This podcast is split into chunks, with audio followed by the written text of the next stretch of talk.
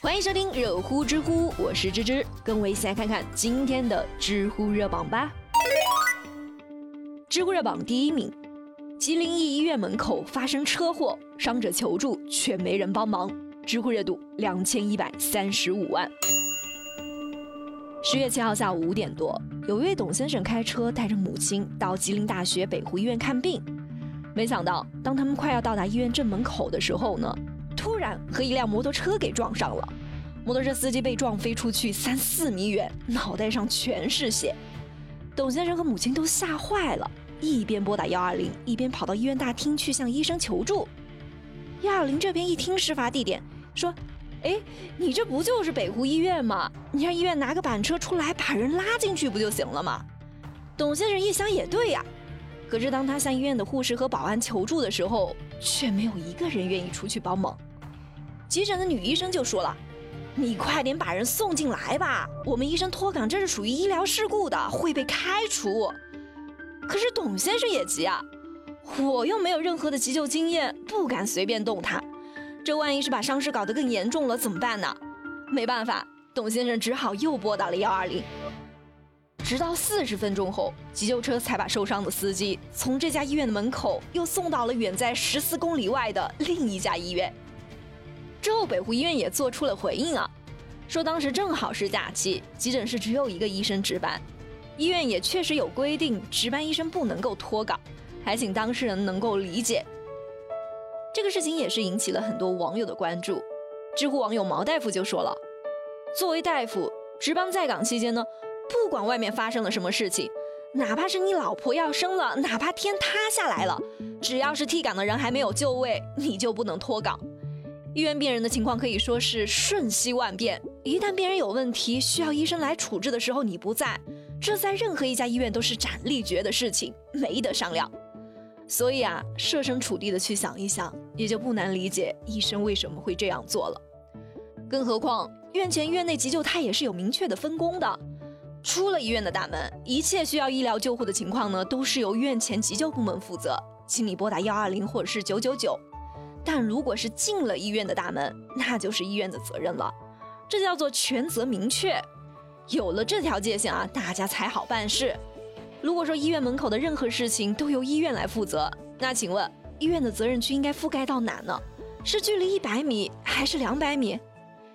也有网友就说，任何时候救死扶伤都是医生的天职，病人就倒在了医院的门口，难道不应该帮忙吗？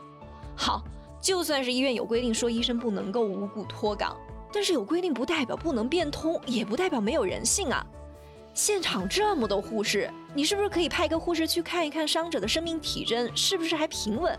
又或者是你打个电话去跟领导请示一下，看能不能暂时离开去帮一下忙？说白了，还是医生和护士不想给自己找麻烦吗？那关于这个事情呢，其实也有几个点想说一下。第一，其实后面我们也有了解到啊。伤者的情况并不是特别的严重，像一般的医院都是能够处理得了的。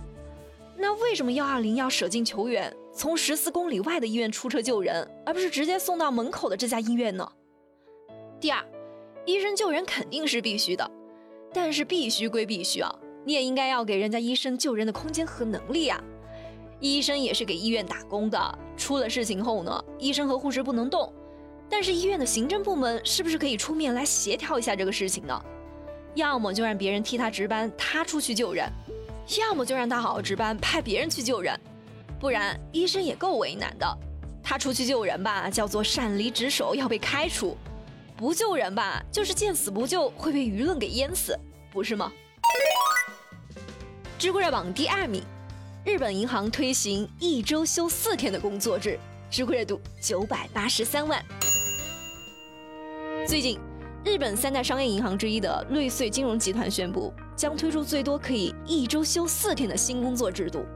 这在平常加班特别多的日本大企业，特别是银行业中呢，确实是挺稀奇的。这一次实施新工作制度的员工占到了集团总人数的百分之八十。不过，这有利就有弊，之后他们的待遇也会跟着下调。一周休三天呢，就拿基本工资的百分之八十。一周休四天呢，就拿百分之六十。有些网友一看到这个新闻就很兴奋啊，这制度好啊！一周五天，工作四天就拿百分之八十，嗯，童叟无欺，很合理。这就像是自助餐，员工可以根据自己的需求来选择怎么上班。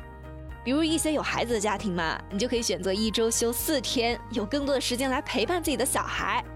多出来的一两天假呢，也可以用来刺激消费，提高员工的幸福指数。这对于工作压力一直很大的日本来说呢，可以说是一个里程碑事件了。我们真的是应该向日本好好的学习学习。也有网友就说，我们还是不要把一切想得太美好了，这有可能就是一个令人紧张的信号。这哪是社会工作制度的改革啊？不过是一个企业应对经济危机的手段而已。说白了就是企业经营状况不断的恶化，收益不断下降，需要削减各项成本来维持生存了。而人工成本就是其中很大的一部分。再说了，现在的工作这么难找，当你愿意拿百分之八十的工资休息三天的时候，肯定有人愿意拿百分之八十的工资休息两天的。只有当你的这份工作彻彻底底变成没有任何吸引力的工作时，这种严格按照工作量领工资的情况才会出现的。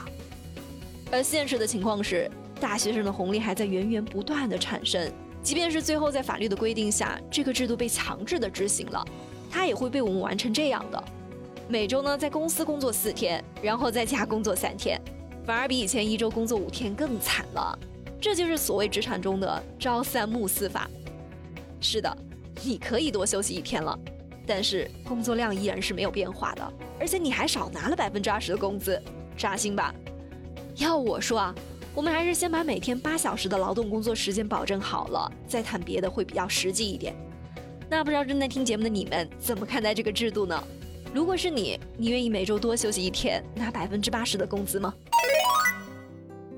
知乎热榜第三名，河南无臂小伙直播卖山货，知乎热度五百六十七万。这个小伙子叫孙亚辉，是河南新乡人。